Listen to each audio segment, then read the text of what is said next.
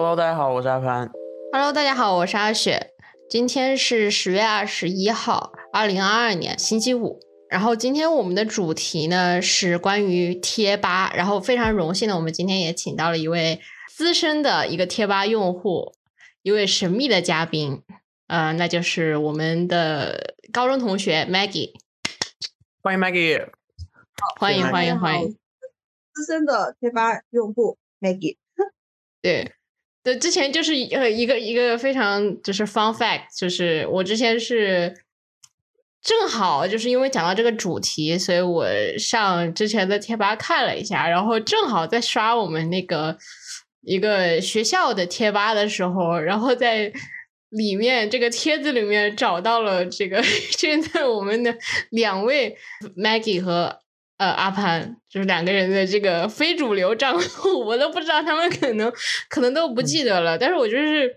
还是稍微的翻了一下他们的这些，就比如说里面的贴吧介绍，比如 Maggie 他是发了，我上回跟你说你发了多少个帖啊？二点七万个帖吧，是吧？对，二点七二点八吧。对，二点八万，我简直无法想象。我的感觉就是，当时还是一个没有那么智能，就你不可能就是说你用机器呀，或者是什么别的东西去发帖的，你应该就是真实的自己一个一个发出来的吧？所以还是很惊人的，还是有工具的是吧？有工具，但是用机器发帖是小号，不是，这是大号，大号是正常的交流。那就更惊人了，那就是你是真实的，OK OK，那真的是我们待会再好好聊一聊。对，阿潘也是，是阿潘也是 著名的风云人物，我们等会可以聊一下。那这个跟几万条完全不能比，我应该我这个号，我就是你上次推给我之后，我上去看了一下，我发现被盗了。然后，嗯，你也被盗了啊！对我原来那么帅气的头像和名字，那么非主流，那么火星文都没了。然后，但是只而且只看到了八条帖子，不过还好可以看到我当时最最最出名的帖子，就当时那个帖子发出来，所有人都要打我。然后，然后，所以我一共在那个初中的时候活跃的时候发了五百多个帖子，然后后来就再也没有碰过贴吧了。然后仔细的就是回回想了一下，或者反思了一下，为什么就是自那以后，我就因为怕。被打，所以不敢在网上发声了。我觉得大家都应该经历一下，对。嗯，挺搞笑。看过你那个初中的时候就看过你那条风云帖。嗯，是是是，对。你们两个都是风云人物，而且特别是在贴吧上面，就是就是比较活跃的那一种。对，然后今天其实呃，为什么我会想到这个主题，然后来讲呢？呃，首先是因为我觉得现在的这些主流平台的话，跟以前其实发生了很大的变化。就像我们现在呃用的，比如说这些小红书啊、微博啊，然后微信啊，其实以前可能在我们这种初中小学的那个时代是根本没有这些东西。我本来就是一个比较怀旧的人嘛，然后我正好就是想通过这个机会，然后让我们重新的来回顾一下就之前的一个贴吧的时代。而首先也是稍微做了一点功课，然后介绍一下这个贴吧的诞生，呃，它的影响以及它的衰落吧。呃，当年是于军，然后他作为。百度的产品经理，然后提出了一个关键字论坛的概念，那这个其实就是一个贴吧的一个雏形，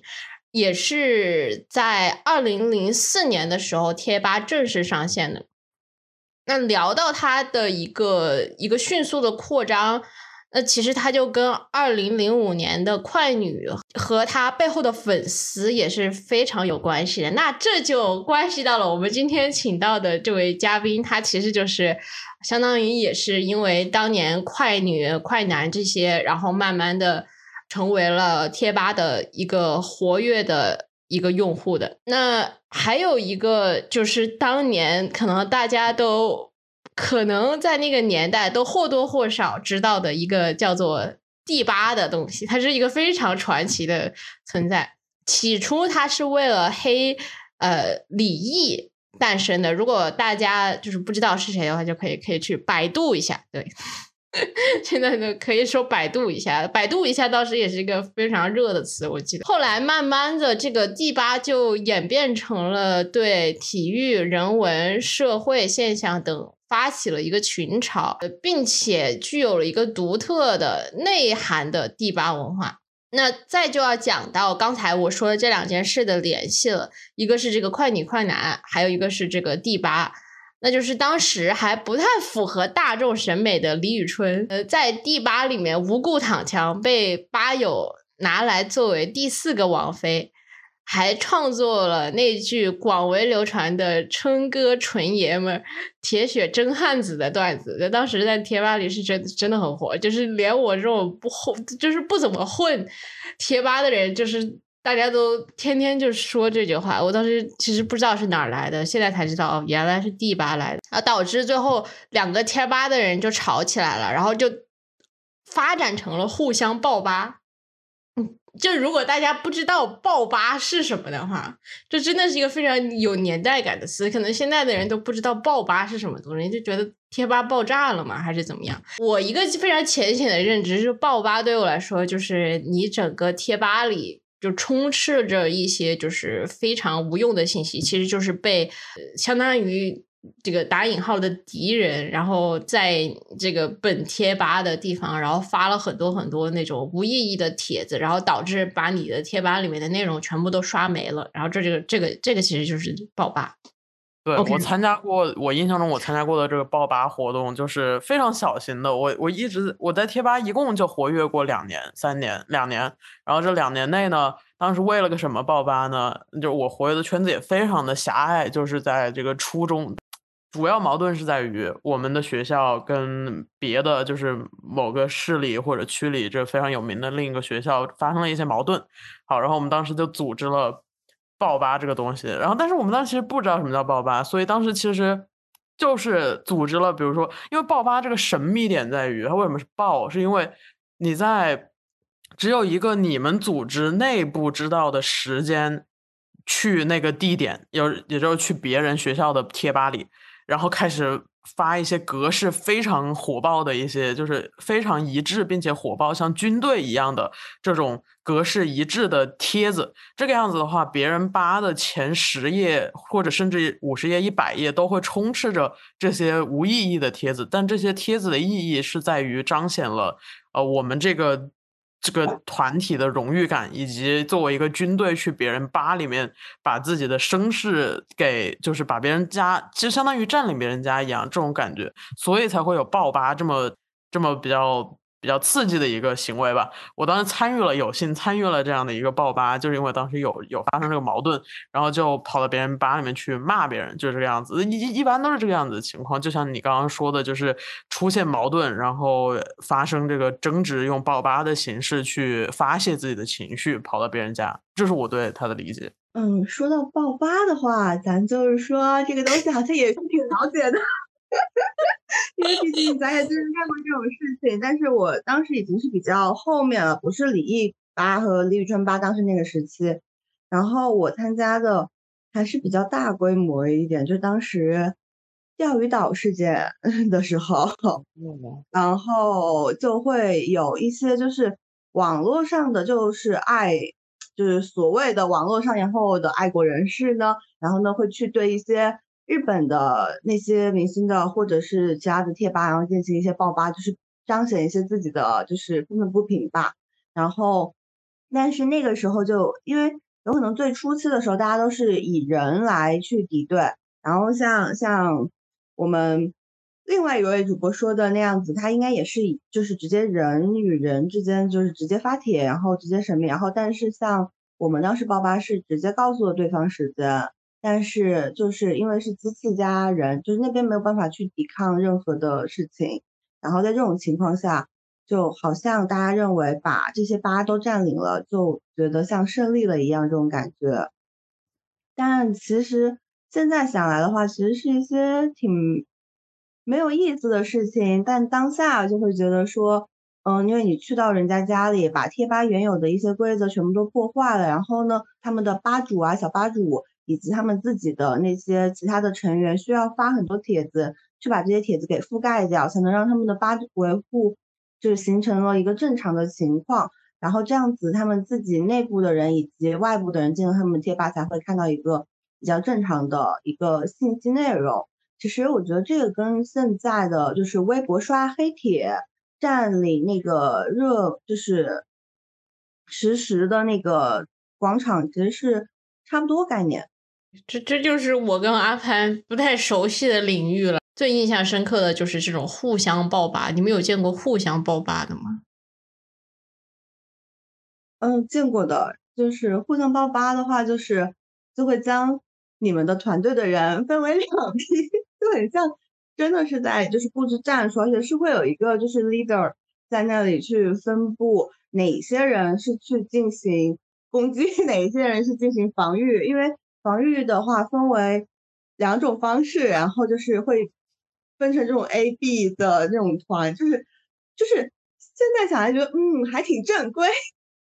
是是是是是是挺正规的，那怎么防御呢？我就就是在自己就相当于本贴吧的地方发帖这样子是吗？呃，两就是所以分为两种形式，一种就是直接删嘛，然后但是有时候删会来不及，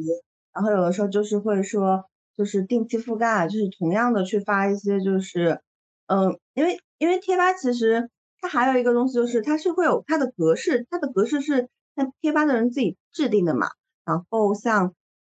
爆吧的人会使用另外一种格式，然后所以贴吧的人是可以，就是也可以用同样的爆吧的工具，然后呢去发他们原有的格式，会让你看起来整体好像是比较平和的状态。那其实那那个发出来的帖子也只能说是看起来好看一点，但其实也没有太大的意义，对吧？嗯，对，没有意义，但是很正常嘛。就比如说。嗯，特别是像追星的帖子，能有什么意义？就都是啊，好帅啊。OK OK OK，了解，就是其实就是在表面上，我这个赢了，就就是赢了。对啊，对，OK，就是维持表面的和平，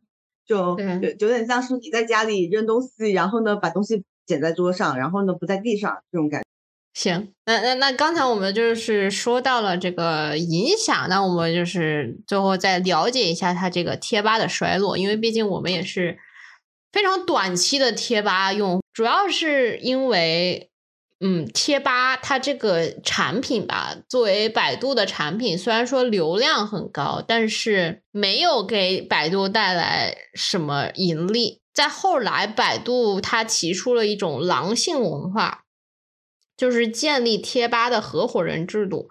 换句话就是把贴吧的管理权，再加上之后有各种各样，刚才我说的人人网啊、微博啊这些平台的一个兴起，就导致最后可能贴吧的时代就这样子落幕了。我觉得就是确实这可以理解，虽然我不知道啊，就是它这个百度公司内部的变化，但是我能从这个时间线上面看到的是，零四年到呃八年后一二年，各种呃网络的监管就力度越来越强了。因为像我们刚刚其实提到的爆吧，还有这些呃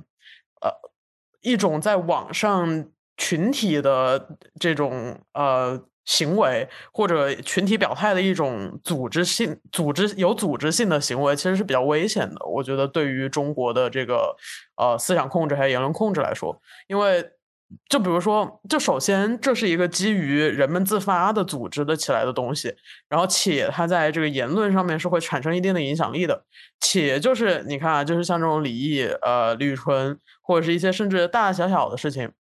在我们的人们的这个生活圈里面，都会迅速的散播开来。也就是说，其实，在贴吧之前，我能知道的是一个叫天涯的东西。然后，这个天涯像什么天涯、虎扑，面面对的都是不一样的用户群体。但是，像这种天涯里面，经常就会爆出来一种一些一些那种很敏感的东西。那些东西现在是大家也搜不到、也看不见的东西。像就特别是政治敏感的内容，我觉得。就是在一二年往后走就已经很难再看见了。这个可能呃，我们这个 Maggie 可能有更了解的，因为我也比较好奇的一个问题，其实是这个网络的监管对于现在的贴吧或者一些社交媒体的影响，请问有没有什么见解？当时会觉得，嗯，先讲一下之前就是这个，就是因为像其实当时爆吧的时候是认识到一些人，然后但是爆吧的当时行为后面好像是比较后期了，不是当年就是无人管的零四年到一二年这种阶段嘛。然后当时就是组织者是直接被叫去喝茶了，啊然后然后当时那个人是直接就是那边的人就跟他说叫去喝茶，就直接跟他说，像这种行为就是能够明白你们是为了什么，然后呢这样子的东西，但是觉得这个东西毕竟还是在监管的情况下，所以就是不要去在这上面进行一个大规模的，他们还是要走这个流程去。监管到这个东西，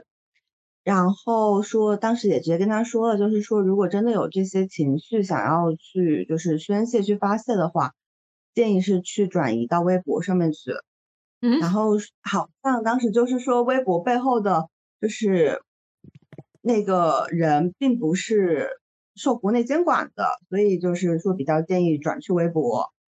然后这个事情我印象很深，但是具体的一些国家的一些政策情况，我觉得不是特别了解。但其实你结合到现在，你微信上面有些时候发布的一些东西也会不见，嗯，就可以看到，其实整个的网络在对于某一些比较敏感的关键词以及一些信息，在发生一些大规模的事件的时候，其实都是会就是进行一些屏蔽嘛。然后我觉得这其实就是。也可能也是因为我们到现在都不能自由的，就是上外网的一个原因吧。但其实像贴吧后面慢慢转移成人人的时候，我觉得，呃，当时也不是，我觉得当时好像是也不是说慢慢转移向人人，更多的是就是像我们如果是用户，就是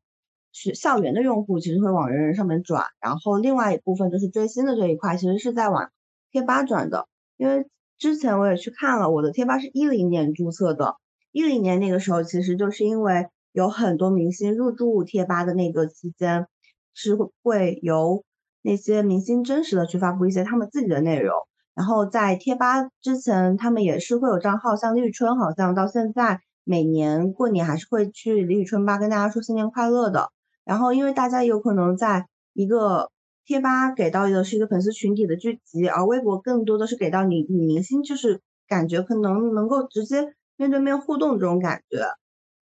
所以后来慢慢都是转移到微博，就微博好像会，当时对于我来说觉得更适合追星，就是能够了解到他真实的信息。然后后来现在发现，其实小红书慢慢的就是一个大规模的爆发和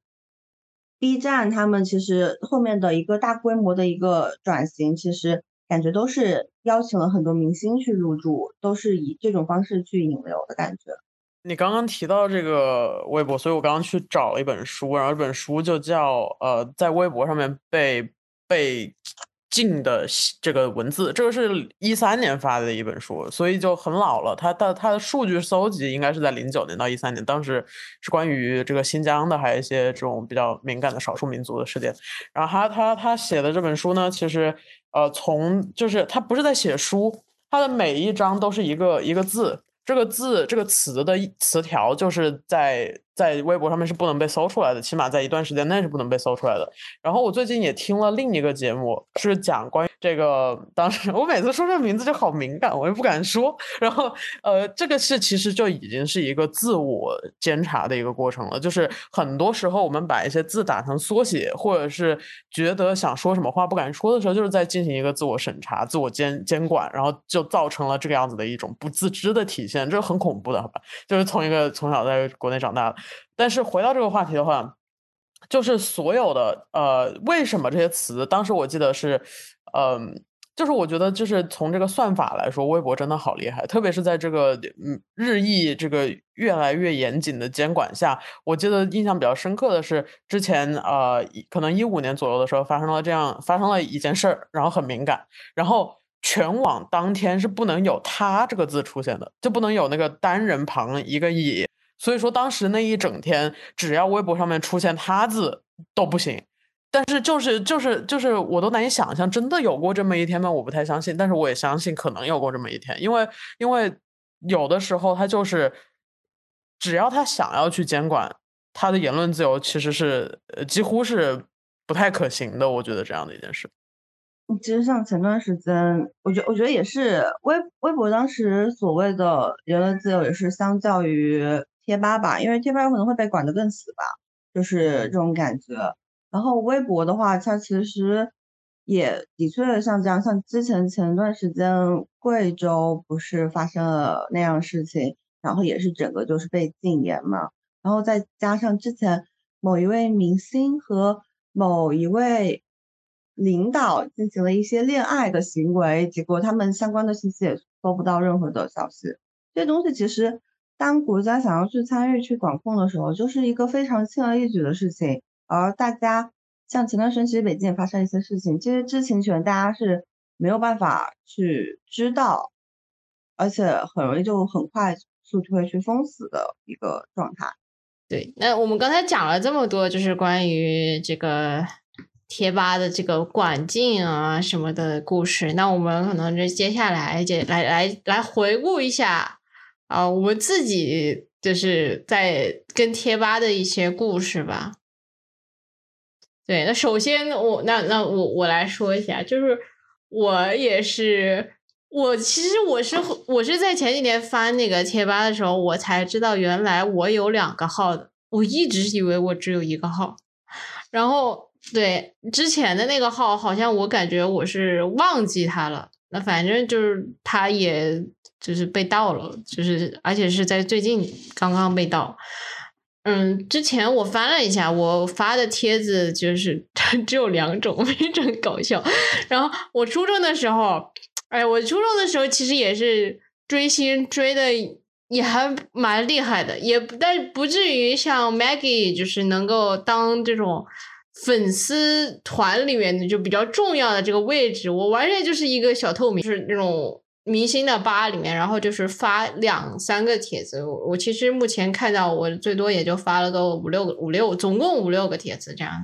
所以也也不是很多。然后还有一个 就很厉害了，还有一个我发现我以前还做过这种事，就是初中的时候，就说起来有点卷，就是我竟然还去过初中数学吧。请求这个网络援助，对，对，挺搞笑的。现在看看，我还在网上做过这种事情，然后也没有人理我。你说太学术，我也很，我也觉得我很学术，我怎么还干这种事情啊？但这也是应该你你搞出来的，嗯。这种高中我就觉得说你太卷了，然后呢，结果到现在大学了，毕业了，工作了之后，你现在还在卷我，而且还是在用初中的你在卷我。那这我就好意思了，因为就是反正我不学习，我就 like 高中之前我都没学过习，每天谈恋爱，每天找，就这么一说，我现在也没怎么变嘛，就是 反正也是也没没有了，就是我感觉我这个话说出来，就整个经历说出来就特别恋爱脑，但是也无所谓，大家都知道，对吧？就是嗯，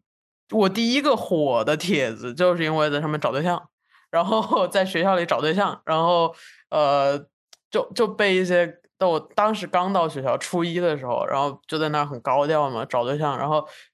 初二、初三的这个学长学姐就有点看不惯我。这 Maggie 还说起来还算是我的学姐。然后大家你可以等会儿再说说怎么看不惯我，我哪里让人看不惯了？反正就是挺高调，挺挺招人烦的。然后自那以后，我就变得棉条了。棉条这个词的定义就是，嗯，像小绵羊一样的听话。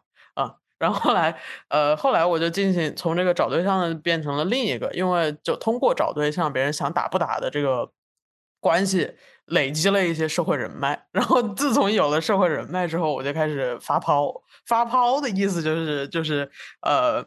就是觉得自己很厉害，就觉得自己在这个贴吧或者这个学校里就是飘起来了这种感觉。对对，就飘起来了，更欠打，更欠打了。就是每天走在路上扬着走，然后别人就都想打我。你继续继续更想打我，就是因为其实没有实力，也不认识什么人，然后就就在那儿呃，就是瞎说话嘛，然后就很不成熟。初二嘛，初二就是这个样子的，就经常就是哎，觉得自己高了一个年级就可以欺负低年级了，毕竟自自己低年级的时候也被被欺负过来的，有点不甘心。然后到了初三呢，就就去学习了。好，初三后来就就就好很多了。这整个贴吧，我其实后来呃上大学之后也会。就比如说好几年过去了之后，哎，回去看一次。特别是我会在有的新有了新的恋情的时候，回去回顾一下，我当时，哎，当时为什么要说这些话，并且跟我的这个呃对象们一起一起回顾一下，哎，我当时好傻，然后这这种感觉。但是就是因为呃这个东西它整个对于我来说像一个数据库一样，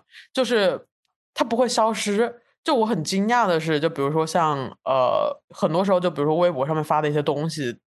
这当然它也不会消失，但是像贴吧，它的意义在于它是一个当时的那些人都在互动的一个状态，然后。现在当时互动的那些人完全是没有交流了，现在就是回去看当时大家怎么说话的。哦，原来我们的关系是这个样子，当时错综复杂。哦，原来我还认识这个人，就是这整体的这个互动连接，它是整个存档在那个贴吧的数据库里。然后有的时候就是这种回忆，呃，是我们当时回忆的一种方式吧。因为初中的时候确实还没有一种自我意识要记录下来自己生活的状态，所以说那个年代，呃，贴吧给我的一个回忆感是这种存。存在的，呃，其次的话就是说，呃，我会觉得，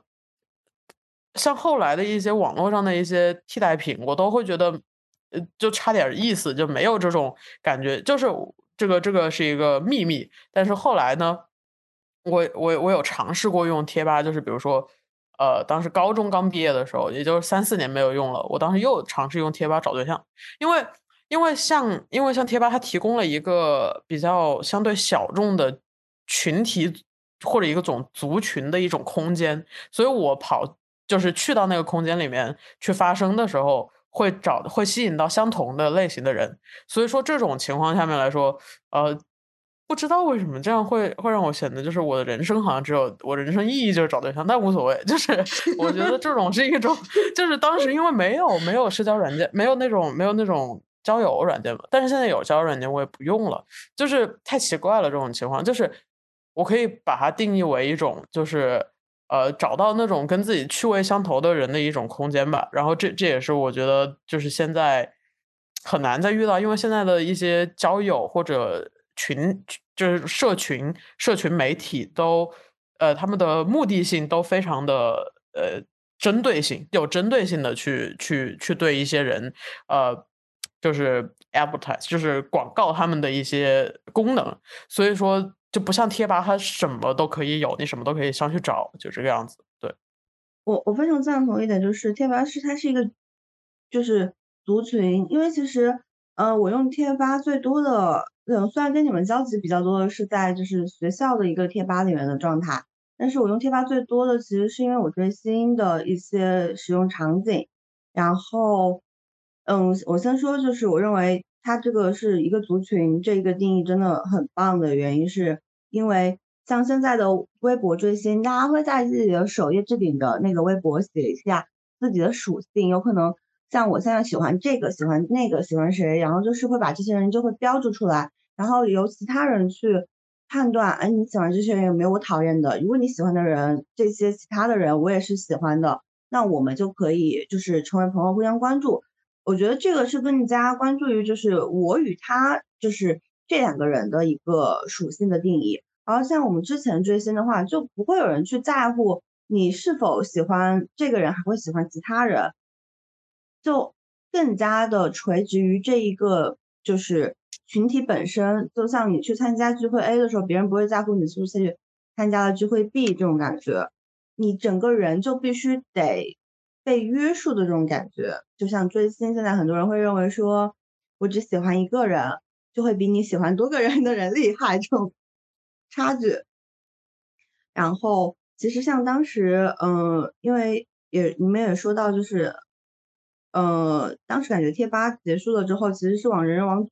就是这个方向走，是因为当时你们自己在贴吧上面用，呃，是因为当时可能你们在贴吧上面用的比较多的是。就是学校的一个这个论坛这种感觉，然后学校的论坛的话，像很多人其实你可能知道他是谁，然后也也有很多人其实你不知道他是谁，然后这个人你可能聊的比较来了之后呢，你就会去打听一下，也能打听得到，然后就发现哦，有可能是比你大一点的，或者比你小一点的，但像人人网的话，当时就是一个实名制的。一个状态，就所有人就是都能问出来这个人到底是谁。然后当时我也玩了很长一段时间人人网，当时有段时间已经就是觉得说我要加到比我高年级很厉害的人，这样才显得我很厉害。但在贴吧里面的时候，会觉得有可能更加纯粹，就是直接只是要发布一些帖子，然后去真实的去回复一些自己的想法，因为没有人知道我是谁。但当时看我们另外一位主播不爽的原因，就是因为他真的在校园里面横着走，就是在他的那个帖子就会觉得这个人很奇怪，就是为什么会有人就是进来了之后就是不读书，然后不去讨论一些校园里面有趣的事情，但是去却去发一些这种莫名其妙的帖子，然后再加上我们年级里面他的名声也是挺大的，并且挺臭的。所以再加上在我路上的时候，就是放学回家路上的时候，就看见他们那一群人，因为当时应该是他初二的时候吧，他们那一群人就是很大一排横着走，然后本来我们学校的那个校园的那个就是走道都已经很宽了，他们今天基本上占了一大半的时候，我当时就心想，哈，真的还是挺霸道的哈，然后真的觉得嗯，街溜子，街溜子，就是。我不知道怎么解释，给给郑重的这个二十五岁的我，给大家郑重的这个学长学姐们这个道个歉，对，真的不好意思，当时恶心到你们了，就是我也恶心到自己了，好吧，就是，嗯，其实怎么说呢，我给自己辩解一下，现在再回去看，哎，我觉得自己挺前卫的，毕竟我发那个帖子吧，其实。呃，如果是站在一个这个这个叫什么当今的，就是放在这个十几年前啊，十几年前，然后现在放在现在的这个语境下面来说，这个很 LGBTQ 啊，就是我会觉得自己很厉害。但是但是开玩笑，当然开玩笑，当时没有想那么多嘛，当时只是，当时我的我的想法很简单，只是说，哎，那这个是一个大家都可以说话的地方，为什么我因为年纪小刚进来就不能说我想说的？这个其实是。呃，我一直以来的人生信条，所以才会这么欠打。我不知道有这么多规矩，我当时说了这些东西，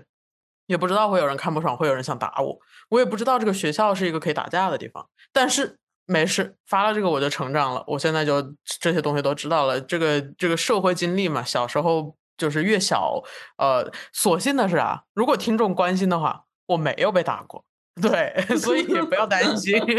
他们就是想打而已。对对，没打上，哎，每次就被我逃过了。嗯，好的，这不过还是道个歉。对，当然是有点嚣张了，但是我并不觉得自己错了，因为首先这个只是说自己想说的。我觉得现在呃很少的地方可以让人说自己想说的了。对，对，我觉得当时 Mag Maggie 好像就。他在这个，因为我当时初中的时候不不认识 Maggie，因为他当时是我们的这个学姐嘛。然后我当时其实也就是属于就我说基本上完全不混贴吧，你知道，就上了贴吧就是去数学班的那种人。然 后我就 我就等于就跟就没有没有贴吧这种东西一样，反正。呃，anyway，就就是比起另外两位，就是一个混混混这种粉丝，一一个天天天天上网找对象，对对。然后，但我觉得 Maggie 就是我看了一些你发的帖子，我感觉就是属于呃伸张正义，然后特别是在贴吧里面那种，你只要看见，嗯，就是有一些你你觉得。不太好的一些，我记得当时看见一个什么帖子，就是关于外卖的，好像没有没有发给你们看过。就是说，当时学校不让不让买外卖嘛，就是就是我们当时是隔着小栏杆可以去买一些乱七八糟的鬼东西吃。反正当时学校就就是嗯有规定，就是说不不想让大家吃外卖了，就其实也是件好事嘛。然后当时那个帖子就是说。呃，这个初二的人，然后当时是是看见人别人买外卖，就去拿手机拍他们，就是意意思就是伸张正义啊什么，但其实就是。我觉得其实就是闹着好玩，就是我记得 Maggie 当时就是在这个帖子里面，然后就说你们这样子不对，对，就跟就跟街溜子一样，就是 天天无聊没事做，像居委会大妈一样那种感觉。对，Maggie，你当时是什么样子的一个就是在贴吧上面，比如说你看见什么东西你会发帖？我就是就是嗯，我们另外一个主播可能是街溜子，我可能是网络溜子吧，就是我看见什么都会发帖。就是就是嗯，因为我到现在的性格都是属于我有什么不爽的，我就会直接说，包括呃，就是被现在长大了之后会要求限定很多的时候，当我不爽的时候，其实我也会就是要不就是直接说出我的想法，要不去改变，要不如果改变不了的话，那我就走，就这种这种状态。所以当时其实像我们学校的那些事情的时候，我就心想，那为什么要这样子呢？就是被举报就是一个非常无理取闹的事情，你是自己不买嘛？有本事一辈子不要吃啊，这辈子不要吃外卖啊。然后，然后以及像更多的就是，嗯，一些打抱不平的事情，像一些追星上面莫名其妙的事情，其实都会进行一些发言，以及。嗯，像之前说的那些，就是国家相关的一些话题的时候，也会进行发。我觉得挺好的，其实说说实话，我还是挺佩服你的这种这种勇气。所以你呢？你觉得你是一个会在网络上面，就是自己想说什么就去发声的，或者看到不公平就会去说出来的人吗？就说实话，就是说实话，我是完全相反的人。嗯。怎么说呢？就是说白了，就是比较懦弱的，然后对什么都是属于忍气吞声的那种概念。但现在可能如果是切实的，呃。比如说侵害到我的利益了，或者怎么样，而且是要在我意识到这点的情况下，因为我有时候甚至我觉得可怕就可怕在，有时候我的利益被侵犯了，我可能都意识不到这件事情。那当然是发生在如果在现实生活中就是侵犯到我的利益了，比如说就是辱辱骂我啊，或者是怎怎么 PUA 我啊，或者怎么样，然后被我意识到这件事情了，我肯定是要反击的。但是在网络，因为这就是网络上面一个比较。那个的点就是，如果他不是在非常明显的去针对你或者什么的情况下，有一些发出来的言论，我虽然说看不惯，但是我不是那种会发言反击的人，对，所以我这点我还是挺挺佩服 Maggie 的。我觉得我是在一个中和的这个阶段，也就是我我我是在无意识的情况下发现自己的一个特性，我我的性格可能是像 Maggie 这个样子，会不爽的就会说，但是我。但是我的那个做法可能会更像呃阿雪一样，就是会比较叫什么？就是我在乎的事情非常非常的少。我发现，就是你可以在我面前骂我无所谓，就是你随便骂最难听的话，只要你是我不在乎的人，随你，我就会像看傻子一样看你。但是只要是涉及到了我非常专精的领域，然后这个人在说一些，就算是我最好的朋友，他说了。他说了一一丝一一丝一毫的一些非常的呃离谱的一些想法，我都会非常非常认真的跟他，就像把他当陌生人一样去跟他探讨，或者甚至生气。也就是说，呃，这个情况发生的非常少。我觉得这也是为什么越来越比较少在网络上发生的原因，因为确实，呃，首先网络越来越离我的距离越来越远了。就我就我会发现，就包括你像我们现在，呃，曾经如果要录个电台啊，就最好在一个地方，然后。大家坐在一个桌上，然后拿着一个东西。我们现在其实都已经有层层的这些东西隔开了，虽然它更方便，但它也创造了这个空间上的距离感。然后这就是我会觉得在网络上发生它有好有坏的地方，就在于它有的是可以匿名，可以你可以你自己呃想要说什么关于敏感的话题都可以。但是另一个层面，它就是它也会因为这个匿名匿匿名性而造成一些困扰。所以说。这也是就是我们都在说的，一直在说的，就是关于媒体的这种双面性。所以说到最后，我会觉得，嗯，每个人确实都挺不一样的。我们可能每个人，我们三个人就已经代表了很多这些呃一些一些人在网络上发生的一些想法吧。对，那那 Maggie 现在就是也也是会这样子吗？就是比如说在网络上面要看见一些就是认为不对啊，或者是看不下去的事情，你也是会对跟他们。对对骂这样子也没有到那么严重了，对，嗯，以前是会对骂了，年轻的时候就是我骂赢你，我才能显得我好像很厉害的样子。但现在的话，有时候会觉得，啊，毕竟还有一点就是打工人的一些悲悲哀吧，就是我也没有那么多时间跟他对骂了。然后，所以在很多时候的话，会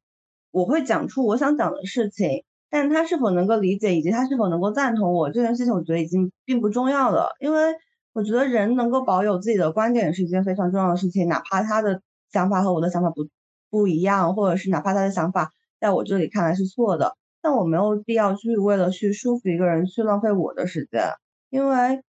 嗯，每个人都是独立的个体吧，只要他认为这样子想这样子去做，他自己觉得没有问题就好了。但是当时的情况，因为毕竟是在追追星的群体嘛，追星的群体，像我本人是属于那种，我非常希望这个明星能够过得更好的人，但是会有很多人其实是因为喜欢某一个部分，所以会对某一个部分要求的更加就是多一点，然后以及一些其他的，所以在这种情况下，我就会觉得说，你们需要跟我一样，然后这样他可能会变得更好，但。其实，但其实，在很多东西的一些言论上面，特别是长大之后，会发现你的言论，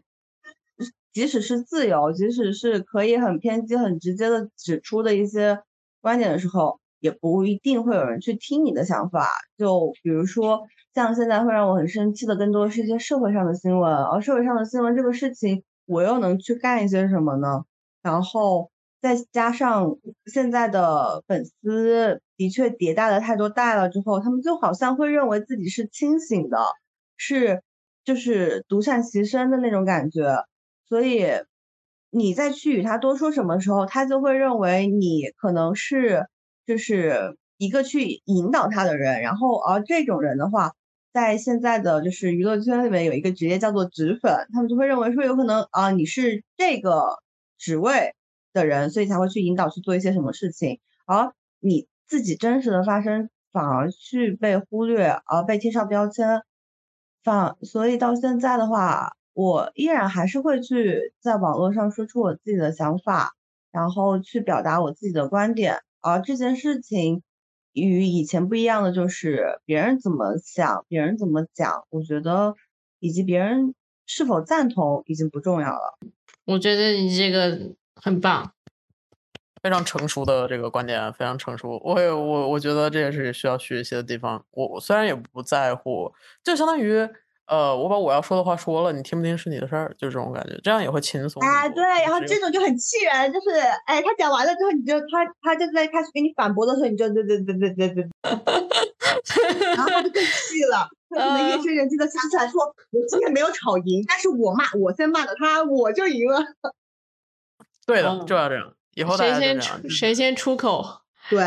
啊，但是不要骂脏话啊！骂脏话会 被屏蔽的。骂脏话是呃骂骂脏话会被那个吗？会被嗯看什么平台吧。然后比较容易被举报，就是他可以直接举报你人身攻击。然后像微博的这种平台的话，就是可以直接把你送，就是如果你去评论一下骂他这种什么大傻逼这种东西的话，就会直接把你举报掉，然后你就要去被关个几天。就是在没有办法自由发言啊，OK，OK，你你你有经历过类似于这样子的任何事情？就比如说被就是评论，就比如说你你要是涉及到了一些你不知道的一些，比如说敏感词啊或者什么样子。哦，那这个这个这个的话其实还好，因为一般都是一些比较基础的词，就是大家日常所见的那些词汇，但是有时候会有一些新的词汇发出来。但其实微博上，不是网网络上的它的屏蔽的那个范围不会那么的，就是死，就是它并不会就是，嗯，就不是说发了这个词就一定会被屏蔽，所以我目前好像没有碰到过这种情况。简单的概括一下，就是我个人是认为贴吧它是一个，呃，就像很多论坛一样，它为什么搜索关键词，然后你会去关注这个贴吧，然后常在这个贴吧。呃，去发言呢？因为我觉得可能就是大家会认可你这个关键词是可以至少定义在我现在这个阶段的一部分的，就是我是认可这个关键词，而且是我对这个关键词是感兴趣的。然后这个关键词它能积累一大堆，就是可能跟你一样呃相同属性的人，然后也是相同对这些东西感兴趣的。那现在我们也有很多啊，刚才也聊到了很多新的一些媒体啊，包括这个小红书啊、微博啊，然后包括微信啊这些东西。你们有没有对这些就是不同的主流媒体上面有任何的看法啊，或者是你觉得有任何区别？嗯，我我的这个思想比较简单，就是我可以简短的说一下我几乎不在任何的，我几乎没有，我没有任何社交媒体，呃，我没有 Instagram，就包括在美国非常，就美国的这个所谓的呃资本主义下的这个言论是相对来说能够呃更所谓的自由一点，但是呃我没有我的 Facebook 上面所有的信息都是假的，然后我的 Instagram 没有，然后呃叫什么来着，Twitter 也没有，因为 Twitter 其实是非常的多。美国人，特别是学术界的人，特别喜欢用的，因为大家都会在上面，也会有一些学术界的骂战，哇，那个刺激，就是真的就是哈佛这种教授，什么终身教授，然后跟跟别的学校的终身教授 battle，然后女权什么的，这种 Twitter 上很很多，然后像 Reddit 啊这种东西，所有的东西我都没有任何的账号。然后更不用说，就是国内的，呃，微博上面我已经可能五六年没有用过了。微信上面我也非常的谨慎，呃，也不是非常的谨慎，就是该发的东西我是一定会发的，就是我不会怕的。但是我也会，我也会知道，就是一旦发出去的东西是一定会会被监管的，已经存在数据库里了。所以说，呃，所以说我简单来说就是我不用，因为因为我对自己的隐私以及未来的一些想法的话。让我觉得网络不太是一个友好的地方，呃，但是我会观察，因为我虽然不用，但我有这些号呀，我的号都是假的，但是我会在就是我会在有必要的时候上去观察这些平台的变迁，以及我会去了解他们背后的故事。也就是说，我是一个比较喜欢去观察变化的人，但我不会主动去使用它或者在上面发誓，就是留下自己的脚印。对，嗯。我所有的平台账号都有，国内国外的都有，一个极大的差异性给的。然后，而且，嗯，但是我其实像国内的现在的 B 站啊、小红书以及抖音，其实反而会发的很少，然后更多会在微博上，因为现在小红书和抖音的推荐算法让我觉得有点可怕。然后就是抖小红书和抖音都会给我推到我的家里人，加上抖音的一个就是一个。全就是全民化吧，就是我外婆也很喜欢发抖音，然后就导致于就是我可能刷着刷着就刷到外婆了，所以我也不是很 想去在这样的社交平平台上去发布一些就是可能被其他人认出我的那种东西啊，因为我会觉得网络对于我来说是一个更加私人、更加就是因为你并不知道我是怎么样的人，而我可以去自由发表言论的一个地方。然后再加上小红书的话，我之前也看到了我们的一位高中同学的一个，就是在他的工作品，他的工作的一个公众号吧，呃，一个一个小红书吧。然后我当时看到的时候也很震惊，但是就感觉到，嗯，算法还是很可怕。就是像抖音的话，我会觉得它更加是一个全民类的，然后以及现在的抖音跟最先初期的抖音其实是不一样的。初期的抖音，它更是一个短视频，就是随着就是四 G 时代的到来，然后哦，短视频的一个兴起，并且是一个全民化的一个短视频时代，然后大家其实就更加的，我觉得就更加的浮躁了吧，没有办法去沉浸下来去看完一个完整的电视剧，看完一个完整的书，而更多喜欢通过一些短平快的一些内容去快速的获取一些信息。而抖音上面的确，像我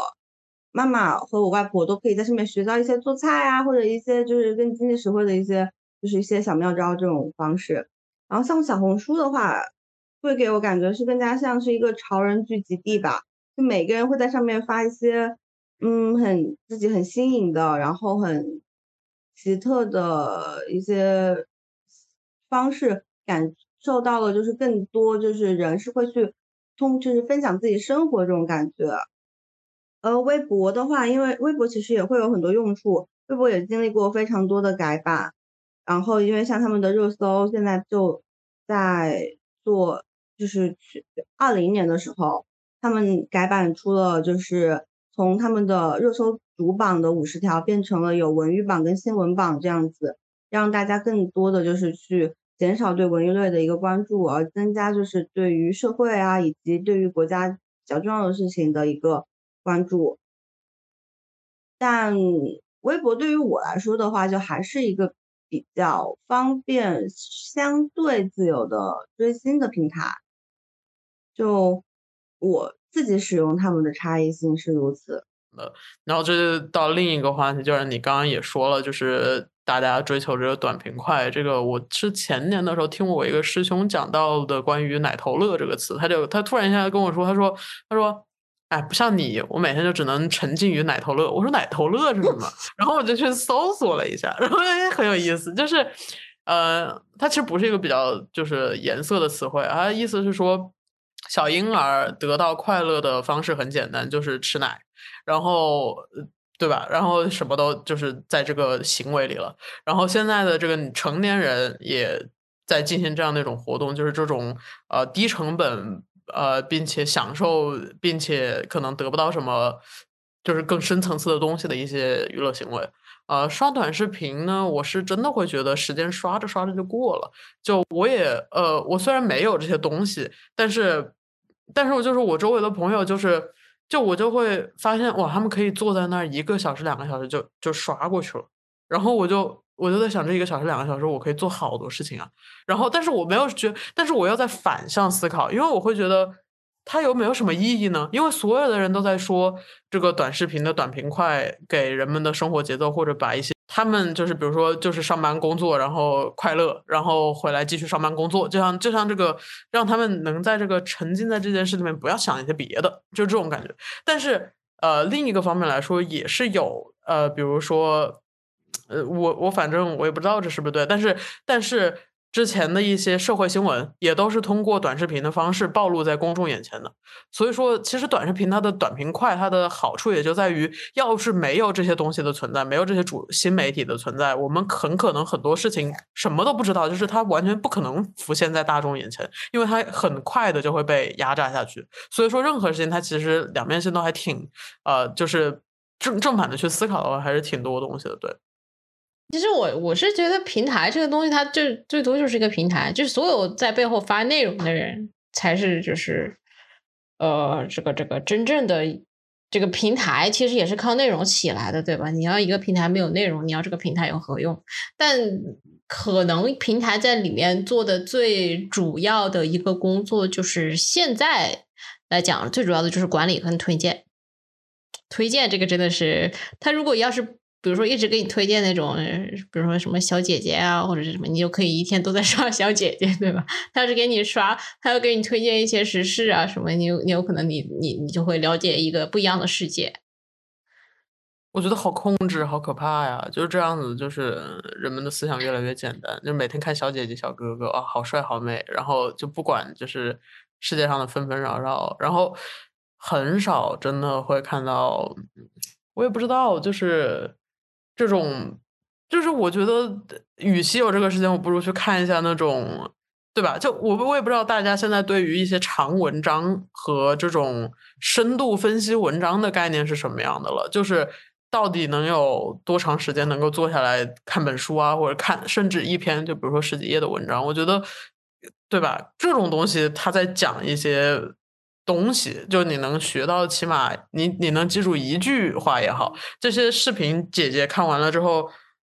我觉得脑袋里面就会，